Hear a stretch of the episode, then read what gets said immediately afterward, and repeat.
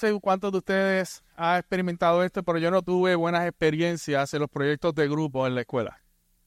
Terrible, terrible. Siempre había uno que no quería hacer el trabajo, siempre había otro que se desaparecía y, era difícil entre tres o cuatro presentar un proyecto que al final del día, cuando todos los grupos presentaban, tú sabías que te había tocado el peor grupo. Tú, te habías dado cuenta que el grupo no, no funcionó. Que lo que se hizo, no, no, no había unidad en, las discusiones del tema, no había unidad en, en, lo que se estaba presentando y siempre había uno que se lucía más que otro y, y al final la nota se vería afectada porque por más que uno se esforzara, como no era nota de grupo, siempre se más afectado. Pero esto no solamente en la escuela, hoy en el seminario yo tuve que lidiar con esto a nivel de maestría. Gente que va al seminario a estudiar, pero se juntan en grupo a trabajar y no pueden. Presentar algo, ¿verdad? Que, que sea coherente, que haya unidad. Pues, mis hermanos, yo no sé si usted sabe, pero nosotros estamos en un proyecto de grupo. Estamos en un proyecto de comunidad de implicaciones espirituales e implicaciones eternas. Y yo quiero dejarle saber a usted en esta mañana que a usted le ha tocado el grupo de Iglesia Bíblica Metro. Y no importa qué grupo usted le toque, enfrentará las dificultades, tendrá los mismos retos de aquellos que enfrentábamos cuando nos tocaba hacer este tipo de proyectos o trabajo en grupo. Pero hoy vamos a ver, y es lo que Pablo ha estado trayendo por medio del libro de Efesios, que de la misma manera Dios había llamado, había escogido desde antes de la fundación del mundo a, la, aquellos que pertenecían a la iglesia de Efesios a trabajar juntos, unidos en ese proyecto de comunidad para esparcir el Evangelio en toda su región. Para que en unidad fuesen de testimonio de ese evangelio, de eso que Cristo había hecho por ellos, capítulo 1 completo, usted lo puede leer allí, sé que pasaron por ahí, que únicamente por medio del Espíritu ellos eran capaces de mantener esa unidad y continuar creciendo en esa santidad. Y ese mensaje que Dios se le está llevando a la iglesia de Efesios por medio de Pablo es el mismo mensaje que nos quiere traer en esta mañana. Así que acompañémonos, acompáñenme a Efesios capítulo 4, versículo del 30 al 5.2, mientras meditamos en la siguiente declaración. En Cristo edificamos su iglesia. En la carne alteramos la unidad que el Espíritu obra en ella. En Cristo edificamos su iglesia, en la carne alteramos la unidad que el Espíritu obra en ella. Dice la palabra de Dios en Efesios 4, 30 eh, al 5, 2. Y no entristezcan al Espíritu Santo de Dios, por el cual fueron sellados para el día de la redención. Sea quitada de ustedes toda amargura, enojo, ira, gritos, insultos, así como toda malicia. Sean bien amables unos con otros, misericordiosos, perdonándose unos a otros, así como que también Dios los perdonó en Cristo. Sean pues imitadores de Dios como hijos amados, y anden en amor, así como también Cristo les amó y se dio a sí mismo por nosotros, ofrenda y sacrificio a Dios como fragante aroma. Oramos. Padre bueno y santo, te damos gracias, Dios, por este tiempo que nos das de acercarnos a tu palabra. Padre, que en esta mañana tu Espíritu Santo hable a nuestros corazones, nos confronte porque es más que evidente que luchamos y que enfrentamos retos al momento de vivir en unidad. Muchas veces por nuestro pecado consciente otras por nuestro pecado inconsciente, pero igualmente culpables, Dios, de atentar con la unidad de la iglesia. Y en esta mañana reconocemos que dependemos de tu espíritu, no únicamente para hacernos capaces, sino, Señor, para convencernos que voluntariamente vivamos para la unidad de la iglesia. Gracias, Padre, en el nombre de Jesús. Amén. Y amén.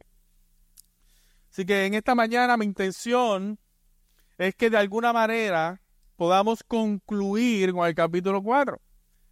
Eh, yo sé que Pichi me dijo, te toca el 30. Y yo, Pichi, yo no puedo nada más predicar el 30 porque es que me siento que estoy en el aire. te lo voy a llevar hasta el 5-2 y allá resuélvetelas tú para la próxima semana.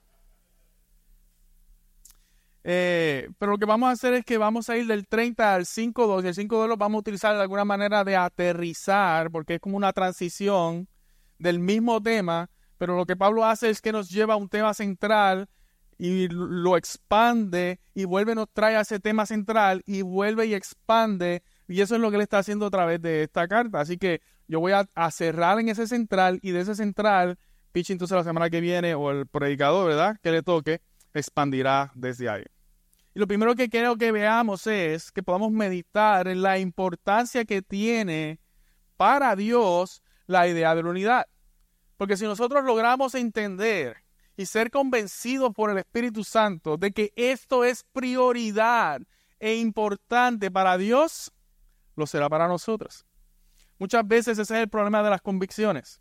Creamos convicciones porque meramente suena bien o es lo que tengo que pensar o es lo correcto, pero cuando nosotros llevamos una convicción porque a Dios le agrada, porque Dios lo ama, porque es, es, es prioridad para Dios, yo creo que hay una mejor posibilidad de que la hagamos prioridad en nuestra vida. Así que primero vamos a hablar de la unidad. ¿Por qué la unidad es tan importante?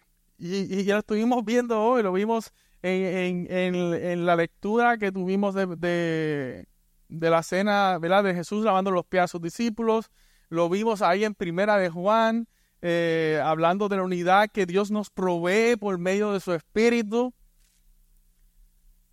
Pero ¿por qué Pablo, cuando entramos al versículo 30, introduce este tema o habla de este tema, pues no lo introduce, ya lo viene trayendo, de no entristecer al Espíritu Santo? ¿En qué se basa esa tristeza, ese eh, entristecer al Espíritu Santo? Y el problema es que por tanto tiempo hemos utilizado esta idea de entristecer al Espíritu Santo como un estribillo para decirle a la gente, oye, deja de pecar. No entristezcas al Espíritu Santo. Deja de hacer esto, deja de hacer lo otro. Y si bien es cierto que la Trinidad completa, completa se entristece ante el pecado de aquellos que en, arrepentimiento nos hemos refugiado en la justicia de Cristo, Pablo está llevando este argumento a aquello que entristece o contrista al Espíritu Santo. Y esto es lo que contrista al Espíritu Santo es mutilar al cuerpo de Cristo cuando con el pecado o actitudes pecaminosas atentamos en contra de la unidad que Él está obrando en la iglesia. Si algo entristece o contrista al Espíritu Santo, es atentar con la unidad de la iglesia. Y utilicé la palabra mutilar porque eso es lo que hacemos. Si somos uno en Cristo, el, para romper eso tenemos que entrar en un proceso de mutilación, de lastimar, de lacerar. Y no es Iglesia Bíblica Metro, no es Iglesia Bautista Esperanza Eterna, no es a mi hermano, es el cuerpo de Cristo. Véalo como una cosa literal, el cuerpo de Cristo. Estamos atentando contra Cristo mismo. Y Pablo de, en este mismo capítulo de 1 a 9 está haciendo un llamado a la iglesia de vivir de acuerdo a su nueva identidad en Cristo, esforzándose por perseverar la unidad del Espíritu en el vínculo de la paz. Luego en el 4 del 11 al 16 vemos como Dios ha provisto de regalos de los maestros y pastores en la iglesia para que cada miembro sea capacitado para este gran trabajo comunitario de edificar la iglesia teniendo como meta la unidad de la fe y desarrollar la imagen de Cristo en cada creyente. y de esta manera ayudar a la iglesia a crecer en aquel que es la cabeza del cuerpo, en quien somos uno, y ese es Cristo. Luego en versículo 17 al 29, Pablo hace un llamado a vivir de acuerdo a la nueva identidad que el creyente tiene en Cristo y no bajo los preceptos o pecados de la vieja naturaleza, para que, como dice en el versículo 29, todo lo que digamos, incluyendo lo que hacemos, sea para edificación de la unidad de la iglesia. ¿Está claro el argumento de Pablo por medio de todo este capítulo? Que lo podemos, lo podríamos tirar más allá desde el comienzo de esta carta. Pero este tema de la unidad no es única de Pablo. Esto no fue que Pablo se levantó un día y dijo, caramba, déjame escribirle a la iglesia de Efesios que la unidad es algo importante. Esto tampoco comienza con el ministerio y obra de Cristo en la cruz, sino que es un tema que es central en las escrituras. Desde la eternidad pasada, Dios Padre, Hijo y Espíritu Santo existían en perfecta comunión y armonía. Desde antes de que todo se creara, la unidad era una realidad. No fue algo que se inventó cuando Dios creó, eh, hizo la creación y ahora digo, ahora vivan unidos. Ah, no sabes lo que es unido, déjame ver, pues unido se describe de esta manera. No, Dios vivía esa realidad dentro de la Trinidad, existía esa realidad. Entonces Dios crea al hombre para que, para que viviese en unidad con Dios reflejando su imagen en todo, incluyendo la unidad entre Adán y Eva, la cual daría como fruto la multiplicación de la imagen de nuestro Dios en toda la creación, en todo el jardín y expandido luego a toda la tierra. Sin embargo, Satanás y el pecado irrumpen en la creación, creando destrucción y separación en esa unidad que Dios había creado. De inmediato hay una separación entre el hombre y Dios.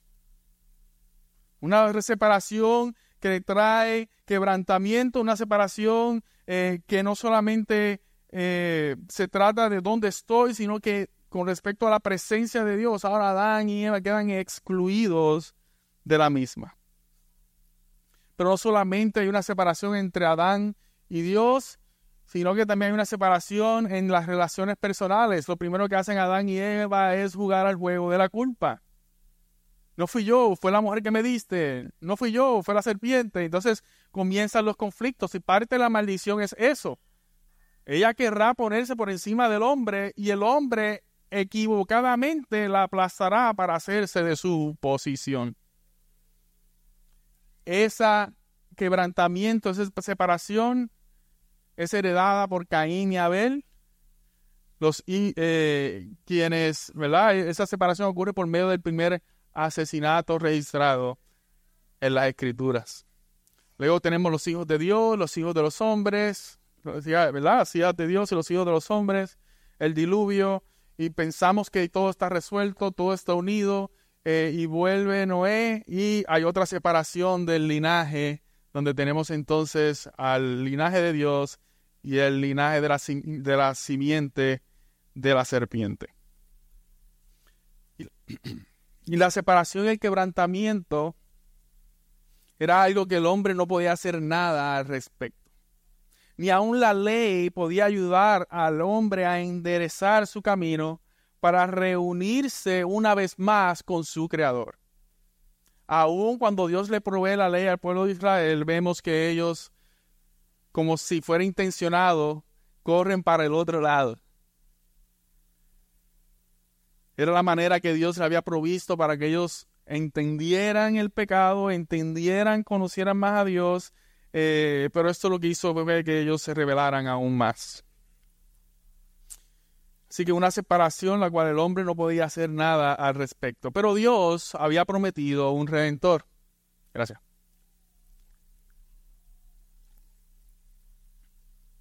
No cabe.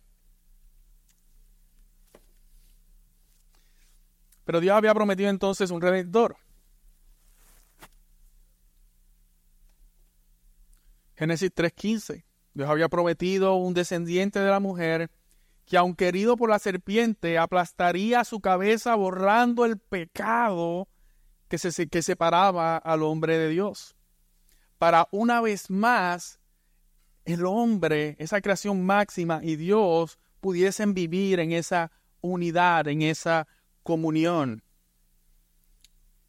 Y este es Jesús, Dios con nosotros, quien al encarnarse y vivir una vida perfecta, pudo satisfacer la ira de Dios para que los pecadores que se arrepienten pudiesen ser uno en Él como Él es uno con el Padre. ¿No fue la oración de Jesús en Juan 17, me parece, por ahí que estamos? Que de la misma manera que tú y yo somos uno, que ellos sean uno conmigo y así sean uno contigo y tú conmigo y nosotros con ellos. Y es como que unidad, unidad, unidad. Ese es el deseo de Dios. Y yo no sé ustedes, mi hermano, pero si alguien ora dentro de la voluntad de Dios, ese es Jesús. Jesús no le está pidiendo nada al Padre que Dios desea hacer en ese momento. Y es la unidad de su pueblo es la unidad de sus hijos. Es por eso en el pasaje que vimos hoy sobre Jesús lavando los pies, si usted ve ese, eh, eh, eh, donde paramos, lo que sigue después es Jesús se llenó de gran angustia porque sabía que Judas lo iba a traicionar. Una separación, un quebrantamiento, una falta de unidad dentro de sus discípulos, dentro de todos los temas que puede haber ahí. Pero eso va, ¿verdad? Introducido en todo lo que Jesús está experimentando. Y usted dirá, pero ¿por qué el pastor se ha tomado tanto tiempo en resumir todo esto? ¿Irá a comenzar una vez, de una vez con, con Efesios? Hermano, es que el llamado de Pablo a la unidad no es un capricho. Es el deseo mismo de Dios. Es la razón por la cual nuestro Salvador voluntariamente entregó su vida para sufrir nuestro castigo para recibir la ira de Dios y morir por el perdón de nuestros pecados, para hacernos uno en Él. Para que pudiésemos ser unos con Dios en Él.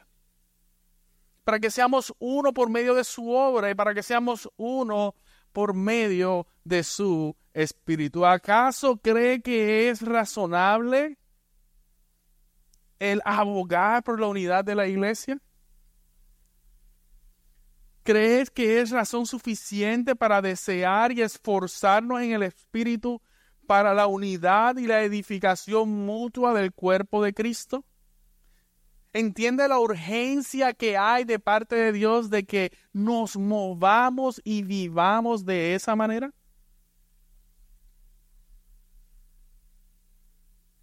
No hay otra razón. No se trata de nuestra comodidad. No se trata que si me gusta la iglesia o no, que si me gusta o no la decisión que se tomó, que si me gusta o no la manera en que se dijo o se expresó. No se trata de lo que yo estoy dispuesto a hacer o no por la iglesia. Este es un llamado de Dios para vivir en unidad. No hay opción. No es una opción, mis hermanos.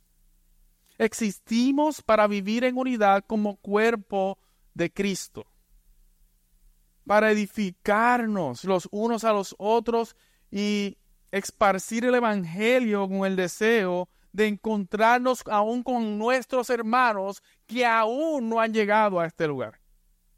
¿No es lo que dice Pablo? Sigo sufriendo, sigo esperando, sigo hacia adelante por amor a los escogidos que aún no están aquí. Yo, eso yo no lo entiendo.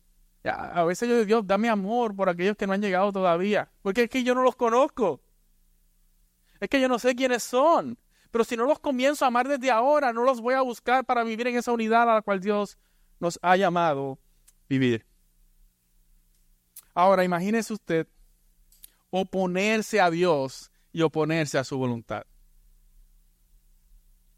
Que mientras el Espíritu Santo está trabajando para la unidad de la iglesia, yo en mi rebeldía, en mi ignorancia, usted llámalo como lo quiera llamar, sigue siendo pecado.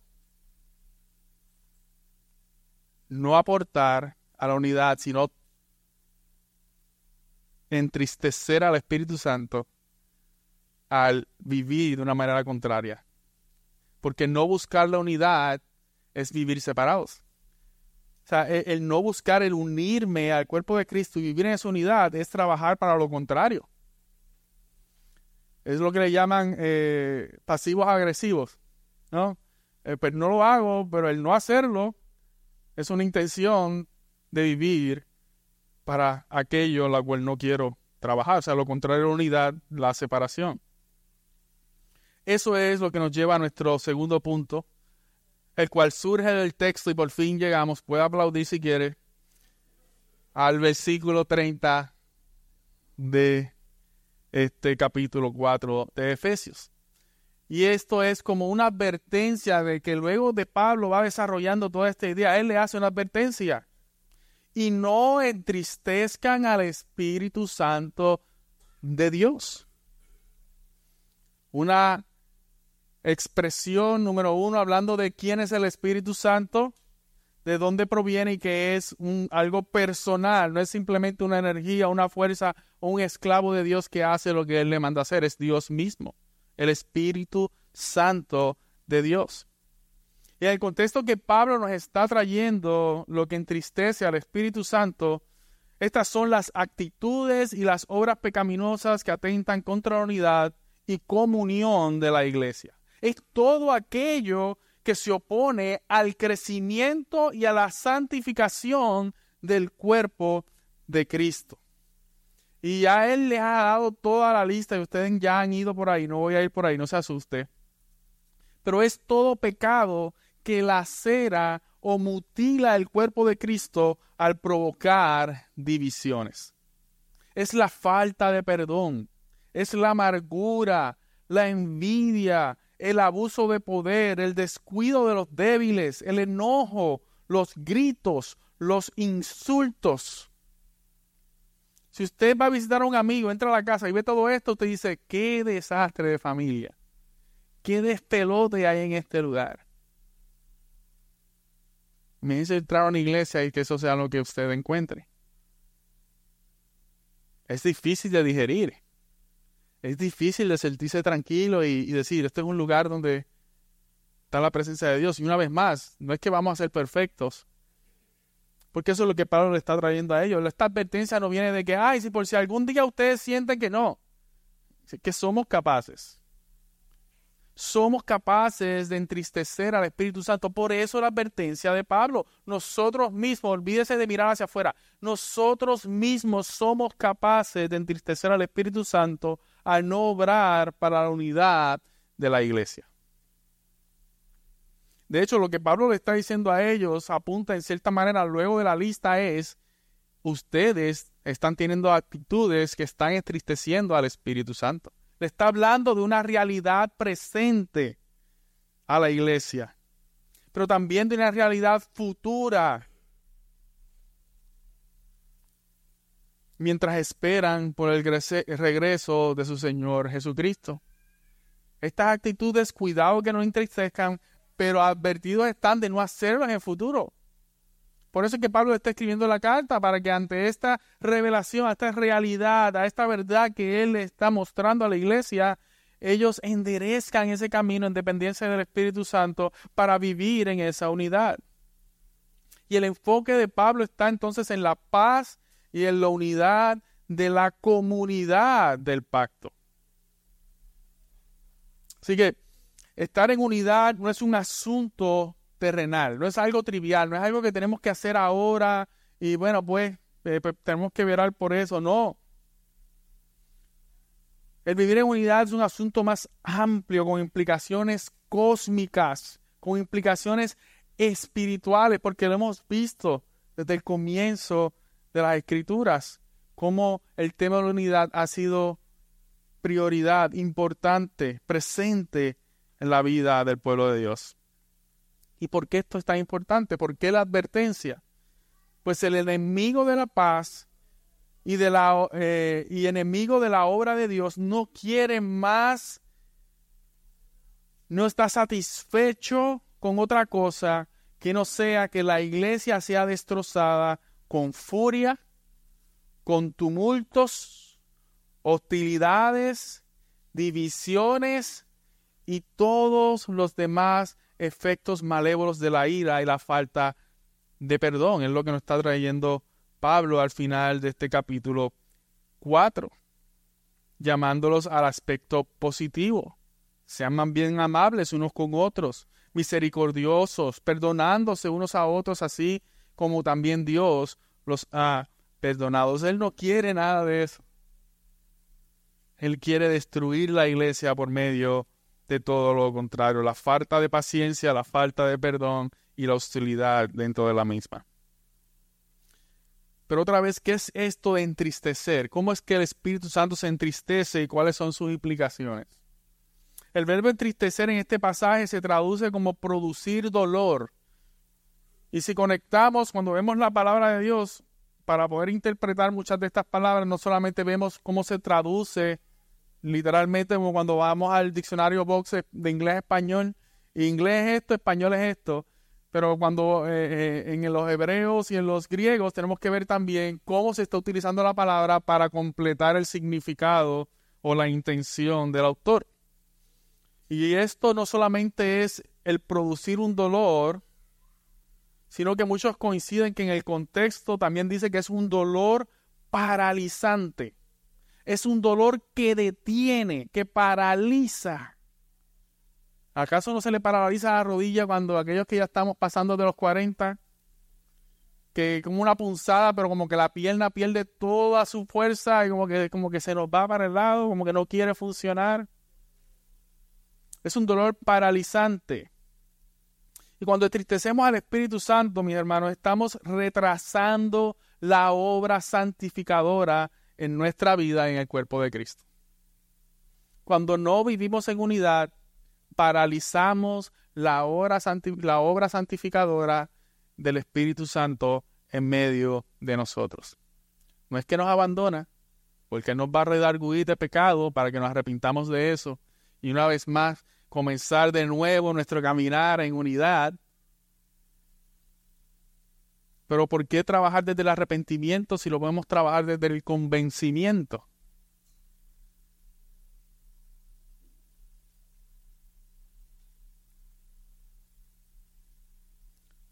Y yo creo que es cuando entristecemos al Espíritu Santo es porque estamos siendo contraproducente con la obra que Él está llevando a cabo. Es como, es como ir al gimnasio y darle tres horas, después salir a Golden Corral y acabarme con el buffet. Es contraproducente a todo el esfuerzo, a todo el ejercicio que hice, disque para mejorar mi forma, pero es luego voy y me atasco con toda esa comida. Todo lo que avancé lo detuve, lo paralicé, no hubo avance. Ahora veámoslo desde la perspectiva del rol del Espíritu Santo, porque es por eso que hay una parálisis temporal cuando entristecemos al Espíritu Santo. El Espíritu Santo nos da vida. Imagínese detener el proceso de dar vida del Espíritu Santo. Nos convence de pecado. Es por eso que usted ve que cuando donde está la ira, donde está eh, la envidia y todas estas cosas, eh, se sube el orgullo y, y no nos convencemos de pecado. No estamos sensibles al Espíritu Santo para reconocer, humillarnos y reconocer nuestro pecado y nuestro error. A Dios nos va a llevar ahí, porque somos sus hijos y porque nos ama, nos va a llevar ahí. Pero no antes de nosotros mostrar esa insensibilidad y el no ser convencidos de nuestro pecado. El Espíritu Santo nos santifica, o sea, detenemos ese proceso, paralizamos momentáneamente ese proceso de santificación. El Espíritu Santo es el que produce fruto en nosotros el que produce fruto en la iglesia.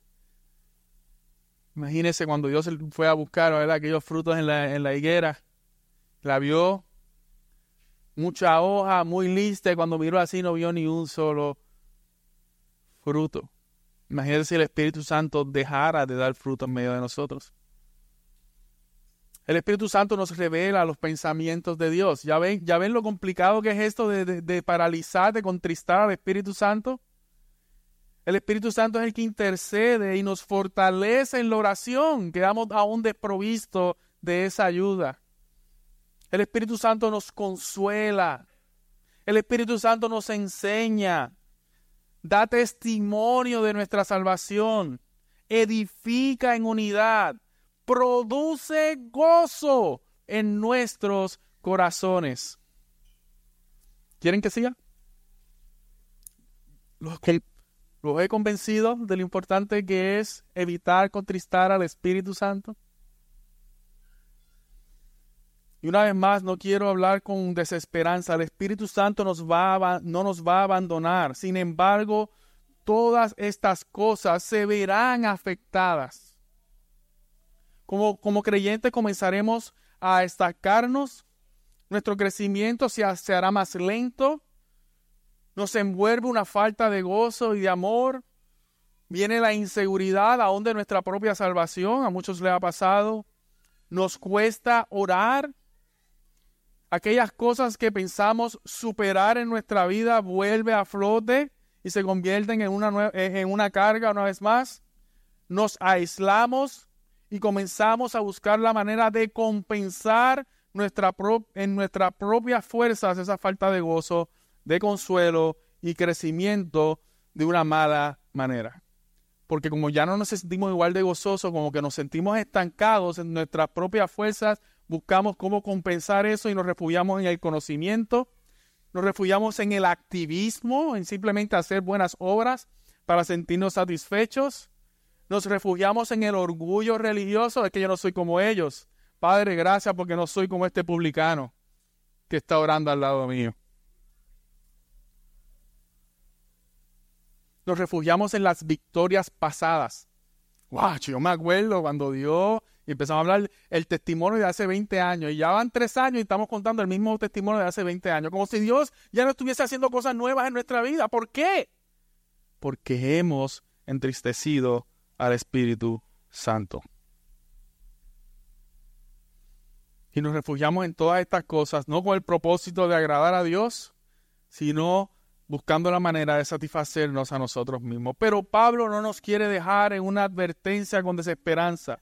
De la misma manera que nos apunta al peligro de, de entristecer al Espíritu Santo, Él nos recuerda una de las funciones más importantes del Espíritu Santo, llevándonos una vez más al final del capítulo 1 de Efesios.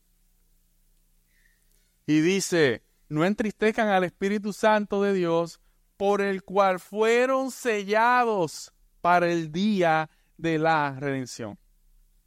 Y sí debemos dolernos por el pecado y aún más por aquel que atenta con la unidad de la iglesia y sí, debemos tener presente que nuestro crecer y nuestra santificación podrá verse retrasada por ello, pero sin perder de perspectiva que nuestra salvación no se verá afectada por ello.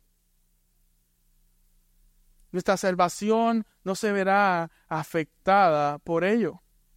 Fue en el Espíritu Santo por el cual fuimos sellados para el día de la redención. Pablo les recuerda esta verdad. Ustedes ya fueron sellados para el día de la redención. Por lo tanto, pueden vivir en unidad.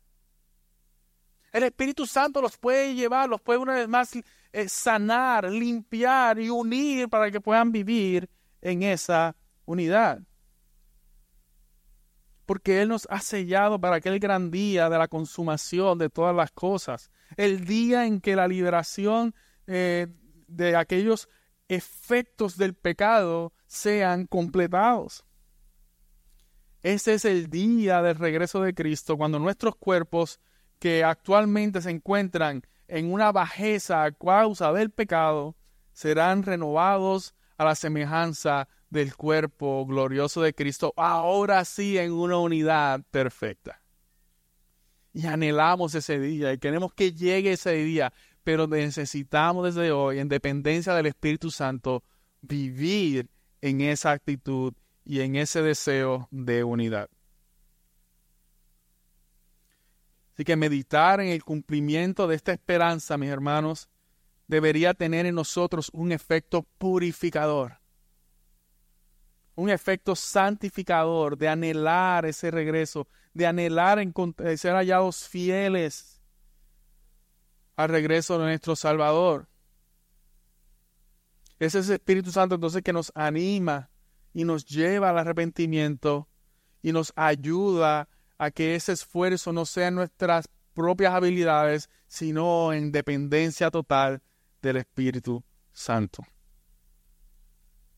Primero Juan 3.2 dice lo siguiente, amados, ahora somos hijos de Dios y aún no se ha manifestado lo que habremos de ser.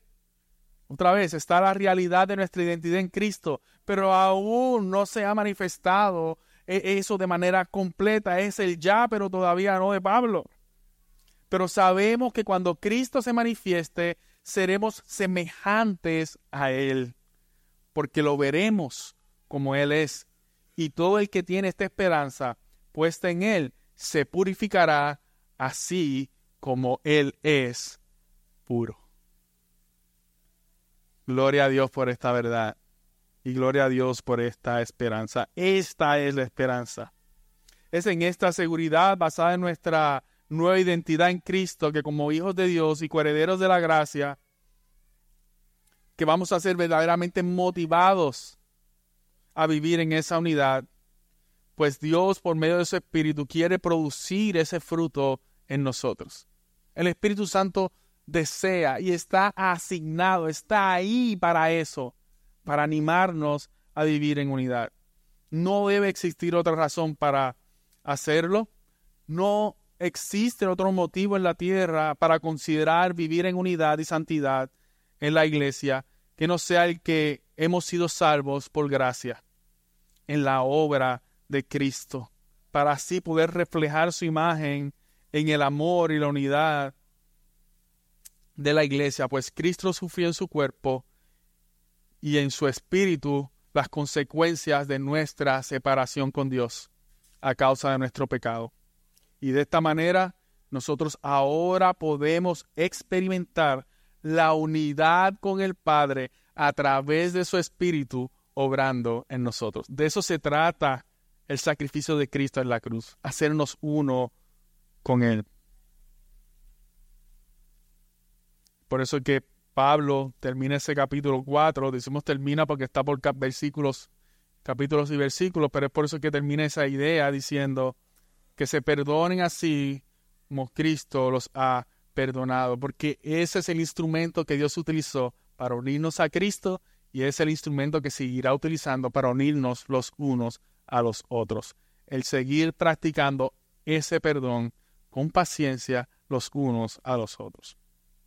Pero ¿cómo hacemos eso exactamente?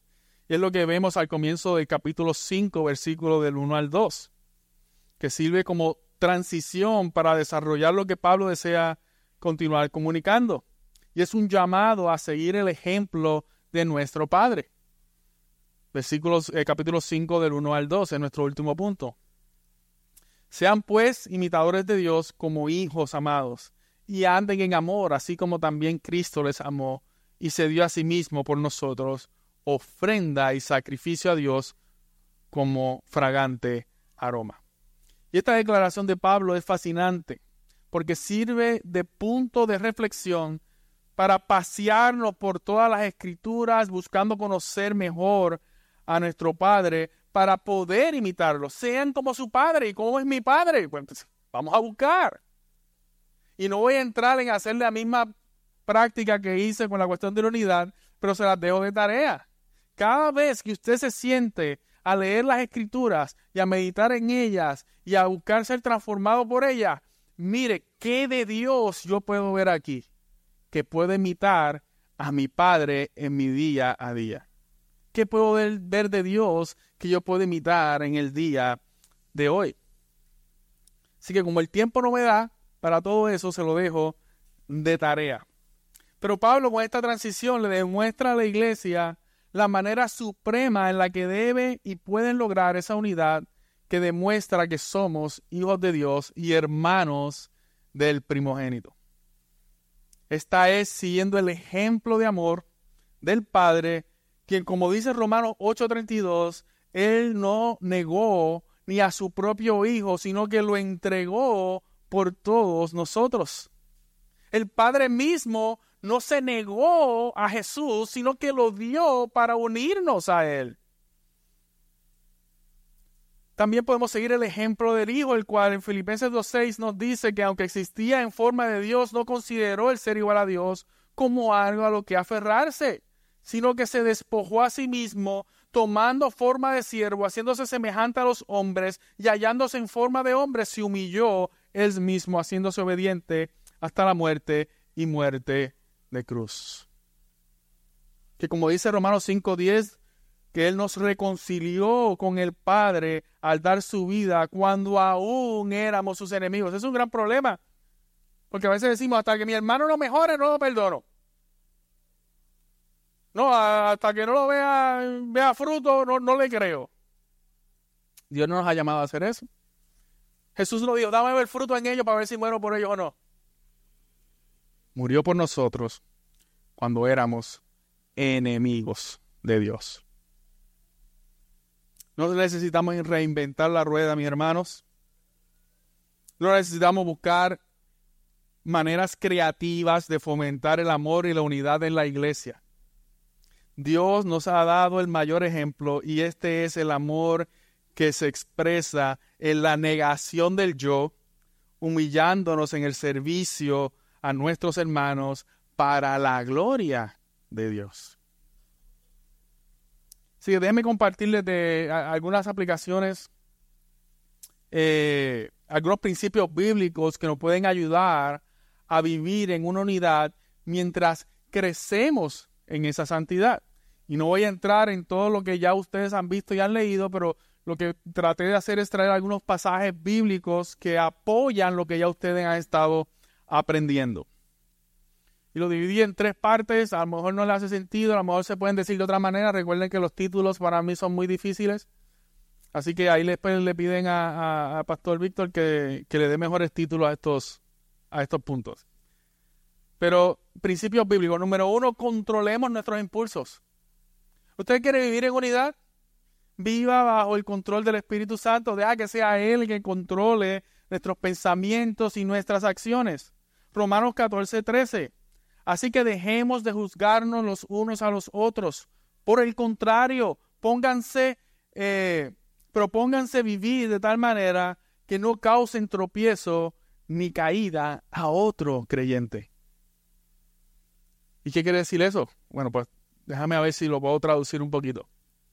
Cuando veas a tu hermano pecar, no te acerques para condenarlo. Si tu deseo de acercarte a tu hermano, que lo ves débil y lo ves cayendo o flaqueando en algo, tú no te estás acercando para tener algo en su contra y poder manipularlo. Usted se está acercando para animarlo a la santidad y mostrarte dispuesto no solamente a llamarlo a la santidad, sino decirle de ahora en adelante yo camino contigo. Así que no nos acerquemos para juzgarnos unos a otros, sino para vivir de tal manera que no causemos tropiezo ni caída a otro creyente. También Colosenses 3:9 dejen de meterse, de mentirse los unos a los otros, puesto que han desechado al viejo hombre con sus malos hábitos. ¿Y cómo nos ayuda eso? Como hermanos en Cristo, no debemos, nos debemos la sinceridad y honestidad. Si su hermano se acerca a preguntarle, oye, te veo triste, ¿qué pasó? Ah, no, estoy bien. Estamos siendo sinceros, no estamos siendo honestos. ¿Cómo usted espera que podamos hacer, estrechar nuestras relaciones y depender más los unos de los otros si nosotros mismos nos estamos aislando al momento del pecado? Así que si estás luchando con algún pecado, reconócelo, no le escondas. El hecho de que este hermano se acerque a usted es un medio de gracia que Dios ha provisto por su espíritu para ser confrontado en ese momento. En ese mismo instante, Dios le está diciendo a usted, yo te amo, tú eres mi hijo. ¿Y cómo usted sabe eso, pastor? Porque si no fuese hijo de Dios, Dios no enviaría a su hermano a llamarlo a la atención, a confrontar su vida. Dios lo dejaría ignorante de su pecado y allá que Dios, ya no, él no diría eso ya porque qué remedio, pero a otro que le falta suerte. Pero también si hay algo que te incomoda de tu hermano, si hay algo que no entendiste bien o no te gustó, primero examina por qué me enojé, por qué me sentí mal cuando aquel dijo esto o lo otro. Y acércate y oye, tengo una duda, porque es que escuché cuando dijiste tal cosa como que me... ¿Qué, qué, quisiste decir con eso? Porque usted lo que está velando es por la unidad de la iglesia. No se quede callado, no se haga la historia y los muñequitos, y después ya el problema en su cabeza ya es algo que es de, es de cuestión internacional de que Estados Unidos puede explotar y todas esas cosas. Porque allá lo llevamos. Oye, dijiste esto y como que me, incomodó un poco y no sé, ayúdame, ayúdame a entender, porque tal vez soy yo el que no lo escuché bien. Ah, no, mira, lo dije por esto, o sí, mira, ah, pues mira, eso no, yo creo que era innecesario, este, ¿cómo, cómo tú crees que otra ocasión podamos comunicarnos? E, eso es de manera práctica a lo que el Señor nos está llamando por medio de la honestidad y el no simplemente mentirnos a unos a los otros. ¿Qué pasó? Porque ya dos semanas que no me habla. No, no, estoy bien, estoy tranquilo. Muy bien, creo que me detuve demasiado ahí. Parece que es personal, ¿verdad? Tengo algo en el corazón. Óigame, y puede que usted no tenga razón, pero serás corregido. Mira, no, eso no es, es tal cosa. O tal vez tengas razón y te ganaste a un hermano y volvemos entonces a experimentar la unidad. Santiago 4:11. Hermanos, no hablen mal los unos de los otros. ¿Acaso es tan difícil entender eso? Es que nuestra carne es difícil, pero en el espíritu lo podemos hacer. Si tienes algo contra tu hermano, ve y habla con él. No comiences a regar información. Oye, eh, oremos por fulano que me preocupa que lo vea haciendo tal cosa. Ve, habla con tu hermano. Preocúpate por él. Gálatas 5:13, pues ustedes mis hermanos han sido llamados a vivir en libertad, pero no usen esa libertad para, para satisfacer los deseos de la naturaleza pecaminosa. Al contrario, usen la libertad para servirse los unos a los otros. La libertad que tú tienes en Cristo no es para hacer lo que a ti te gusta. No es para hacer lo que tú entiendes que para ti es correcto, aunque para otros no. La libertad que Dios te ha dado en Cristo es para someter esas cosas que a ti te gustan por el bien de tu hermano, por amor a tu hermano, porque no se trata de ti. Si quieres vivir en unidad, vive para el otro. Titos 3:3. En otro tiempo nosotros también éramos necios y desobedientes. Fuimos engañados y nos convertimos en esclavos de toda clase de pasiones y placeres. Nuestra vida estaba llena de maldad y envidia, y nos odiábamos unos a otros. Así que esto es un llamado a que seamos pacientes. Cuando nuestro hermano peca, especialmente pecados que eran nuestros en el pasado, como que somos menos tolerantes. Como que nos mandamos y... ¿Cómo, ¿Cómo se te ocurre? Recordemos que nosotros pasamos por ahí, que fuimos ignorantes, que en el fuego de la ignorancia, como yo le digo, que por servir a Dios hicimos muchas cosas que fueron equivocadas. Mira a tu hermano y reconoce que tal vez él está allí donde tú estuviste. Ayúdalo. Sé paciente. Repite, recuerda, ora, llama, comparte. Pero seamos pacientes con él. Porque nuestra vida estaba llena de maldad y envidia y nos odiábamos los unos a los otros. De la misma manera que tal vez estas personas están reaccionando. Así que sé paciente, porque Dios fue paciente contigo. Y se me está acabando el tiempo, pero bueno. Número dos, seamos obedientes a Dios. Primero fue controlemos nuestros impulsos, seamos obedientes a Dios. Y para pasar rápido por aquí, si usted quiere saber o quiere ser obediente a Dios, comencemos con los unos con los otros. Usted ve en la Biblia unos con otros, unos con otros, unos con otros, unos con otros. Sea intencional en trabajar eso, enseñándose los unos a los otros. Colosenses 3:16. Ámense los unos a los otros. Juan 13:34. 13:14 de Juan. Sírvanse los unos a los otros. Efesios 5:21. Sométanse los unos a los otros. Romanos 14:19. Edifíquense los unos a los otros. Romanos 15:7. Acéptense. Recíbanse los unos a los otros. Acérquense recíbanse los unos a los otros. Así que se lo dejo para que siga buscando cuántos hay en la Biblia y después me dice cuántos son. Número tres, trabajemos juntos en el proceso de santidad. Santiago 5:16, confiesen sus pecados y oren los unos por los otros. Colosenses 3:13, soportense los unos a los otros como perdonándose los unos. Eh, ¿Cómo? Perdonándose los unos a los otros. Hebreos 10:24, pensemos en maneras de motivarnos unos a otros a realizar actos de amor y buenas acciones. Primera Tesalonicenses 4:18, aliéntense los unos a los otros. Primera de Pedro 4:9, abran la puerta de su hogar con alegría al que necesite un plato de comida o un lugar para dormir. Todo esto es invitación a vivir en comunidad y el cuidar los unos a los otros. Y con esto concluyo. Pero antes que usted se me abrume y diga, pastor, porque son muchas cosas, es que mucho tenemos que hacer, ¿no, mi hermano? No se trata de hacer. Porque usted puede hacer todas estas cosas y seguir viviendo separados, aislados y divididos del cuerpo de Cristo.